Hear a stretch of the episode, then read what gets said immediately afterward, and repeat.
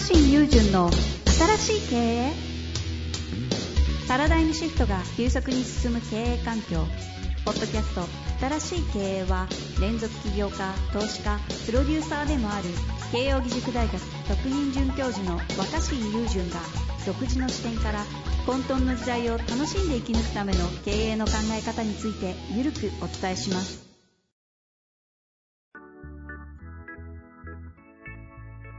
こんにちは、遠藤和樹です。若新友人の新しい経営。若新さんよろしくお願いいたします。はい、お願いします。さて、今日も行きたいと思いますが、前回の若新さん、経営者全開の、もう誰も文句言えないような話してくださって、ちょっと、新しい若新さん、垣間見ちゃった感じがして、ニヤリとしましたが、そう、そういう日もあって、そういう表ですよね。あってもいいから、すいません。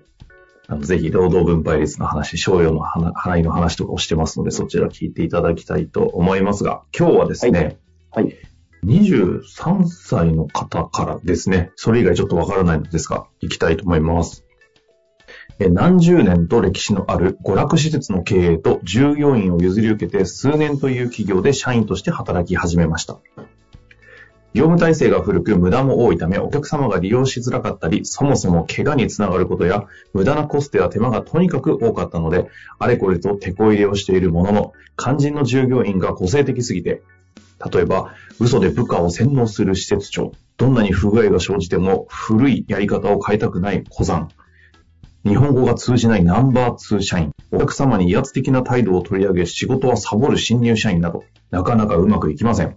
多少なりとも上記のような不具合は減り、新規のお客様開拓も成功しておりますが、従業員が経営側を受け入れない態度や、従業員同士のコミュニケーションもめちゃくちゃで、古くからの確執もあり、新入社員の不満も多い。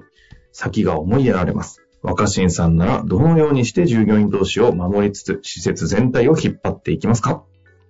という質問ですね。なかなか。難しいですね。整理すると、多分この相談者さんは、そのなんか、えー古いその施設を買った、元々の会社の方にいた方ってことで、多分ね。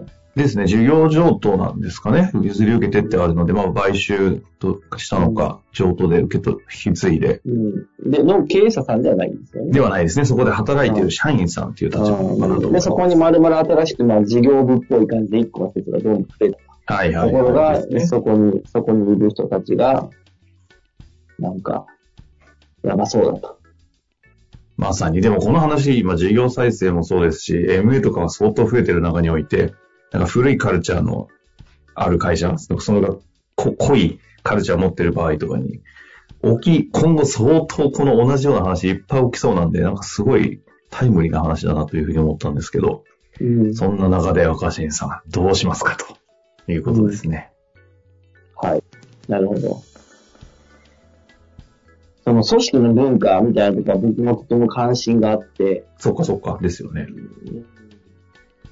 まあその、まあもちろんね、そこで働いてる人たちが、とんでもなくその、そもそも、その、ふさわしい能力を持っていないとか、まあ一言で言えばこう、無能すぎるっていう話だったら、それはまあその、買った会社がちょっとずつこう人を入れ替えていくしかないと思うんですけど、はいはい、そうですね。まあそうじゃなくて、こう文化の違いみたいなものを、あの、が何なのかっていうのところから行きたいんであれば、おまあ、そのー組織組織に根付く、組織に根付く文化っていうのは、一体何なのかっていうようなところから考えた方がいいと思うんです。ちょっとはいはいはい。組織に根付く文化ね。はい。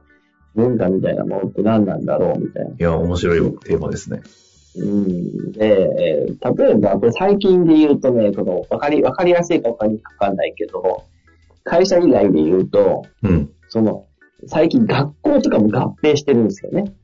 あの、地方とかだと、うん。学校が合併したりすると、その在校生とか突然途中から同じ学校にひっついたりとかするわけですよ。まあ、ケースがあって、常に在校してる人は合併しないとか、新しく入ってきた学年からしか合併しないとかいろいろあるんですけど、それぞれ文化が違うって言うじゃないですか。はいはいはい。うん。で、文化が違うから、じゃあこうあが、ある学校とある学校は合併してどうやってやってったらいいかって話になるんだけど、うん。そううんそもそもどこに文化って書いてあるのかっていう話になって、みんな結局戸惑うんですよね。ほうほうほうほうん。だって、どこにも文化ってこう、明そんなに明文化はしてない。そうですね。カルチャーの明文化って基本ない、ふわっとした空気みたいな感じですあああん。まないじゃないですか。で、はい今回の件も多分ね、かぶカルチャーはどっかに明文化されてるわけではないと思ってうんうんうんうん。確かに。そうな感じしますもねう。、もう一個言うと、はい従業員の多くもだから自覚してないと。なるほど。うん。自覚してないと思うんですよ。そのカルチャーが何かと言われても、ううんーんってなるってことですね。うん。そうするとそこに、あの、とうん。文化が合わないし、あなたたちがやってることは間違ってると思うから、こういう風に合わせてくださいっていきなり言っても、そもそも自分たちの文化って何ぞやと。で何が、それが、じゃあ、あそっちはどうなんだと。で、それがどんな風に違ってんだと。いきなりそんなこと言われても何言ってんだと。で、それは確かに買収された方かもしれないけど、買収した側だからですね、偉そうに言うなってなりがちだと思うんですようんうんうんうんうんで、この学校の合併みたいなところでも、そういうことが起きたときに、やっぱりやってることの一番、やっぱ基礎的なことは、うんとにかく、あの、おしゃべりするしかないんですよね。ほうほうほう。うん。とにかくおしゃべりして、いろいろ喋ってみてると、ちょっとずつようやく、あれみたいな。私たち、考え方がちょっと違いますねとか。自分たちだけの時は、こう当たり前だと思ってたんだけど、こうやって話をしてると、こうやって話をしてると、あ、自分たちはちょっと特殊な文化だったのかもしれないとか。うん、自分たちはちょっと、あの、違った古い考え方でやってきたのかもしれない。ちょっとずつ気づく。まあ、違いに気づくみたいな。うん。でうん違いに気づくためには、対話っていうのがさすごく大事で、うん。うん。うんその対話の時間をまず設けないと、あの、あなたたちこんな状況ですよって頭ごなしに言われても、なんか腹立つなとかうるさいなとか決めつけやがってってなると思うんですよ。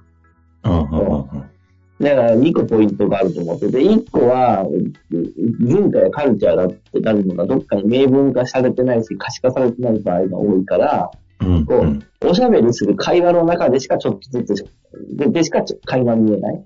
うんうん。で、もう一個は、おしゃべりをすることを通して、相手が自然と、あ、私たちの会社ってそういうとこあったかも。とか、あ、私たちの会社では普通だと思ってたんだけど、違うんですねってことに気づいてもらうことが大事だと思うんですよね。はいはいはい。うん。だから、なんであんな人いるんだよとか、なんであんなやり方してるんだよっていう前に、普通に喋るのがいいと思います。ほう。で、今までどういうふうにやってたんですかとか、うん、私たちこういうふうにやっててどう思いますかとかって、喋るのがいいと思います。でも、この、おしゃべりするときにすげえ大事なのは、うん。あの、問題解決を急がないことだと思ってて、うん。つまりなんかもう今の相談者さんは、この買収した会社はもう問題でいっぱいだと思ってるはいはい。で問題でいっぱいだと思ってると、その問題をなんとか直してもらわなきゃっていう気持ちになっちゃってるから、確かになりますよね、これ。ううん、問題に気づいてもらって、はいそ。して解決しようって、直してもらおうっていう態度で言っちゃうと思う。そうすると相手は、自分たちには自分たちの文化があって、こう違うんだ、こうずれてるんだ、こう古いんだって気づくところまでいかないと思うんですよ。気づくところに行かずに、おい、合わせろよって言われてる気がする。なるほどね。だきっとこの方優秀な方なんでしょうね。だからこそ問題も分かっちゃうし、解決もできちゃうんで、そっち行っちゃうんですけど、そこの前にってことですね。そこの前に、まず、その、解決を意識しない会話ってのはすげえ大事なんです。で。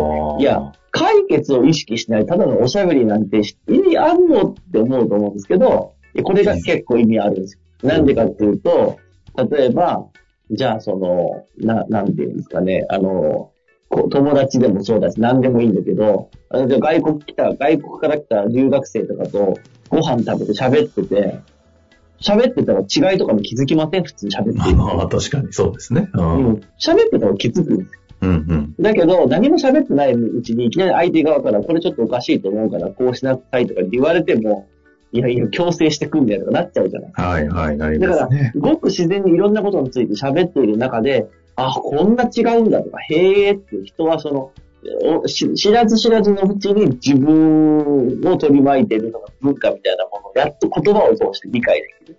ああ。で、それについて、うんうんああ、こんな違うんだなって言って、じゃあちょっとこの部分って少しこう今後合わせてもらうこととかできますかねとか、あと相手が、ああ、うちって古いやり方してましたねって気づいてくれれば話が早いわけで、うんじゃあ私たちも応援するからちょっとこれに合わせてみませんかっていうふうにして、まあちょっとずつ歩み寄りができるのかな。で、ああ。そあの、おしゃべりとか対話ってなんかこう目的、あえて目的みたいな感じで今の話を聞いてると、こう違いを知るとかなんかそういうところにありそうな気もしたんですけど、若新さん的には、あえてこのおしゃべりを何の目的で置くのが問題解決ではなく、なんかなんていう感じなんですか？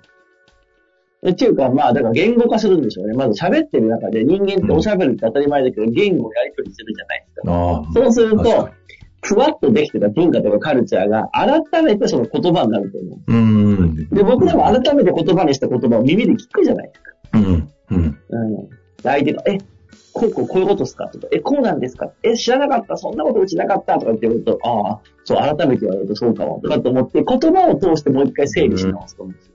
すごく大事だと思いますよ。改めて言語、言語がね、確かに言葉にするそうそうそう時ありますよね。明文化されてないことっていうのは、対話を通して、そこでなんかこう、見えてきたりするっていうのがあると思ってて、結構これはだから学校の合併とか、うん異文化のものが交流するときとかにも結構使うんですよね。ですごく効果的。えーえ、ちなみにそれって、若新さん絡んだことあるんですかね？学校の統廃合みたいな。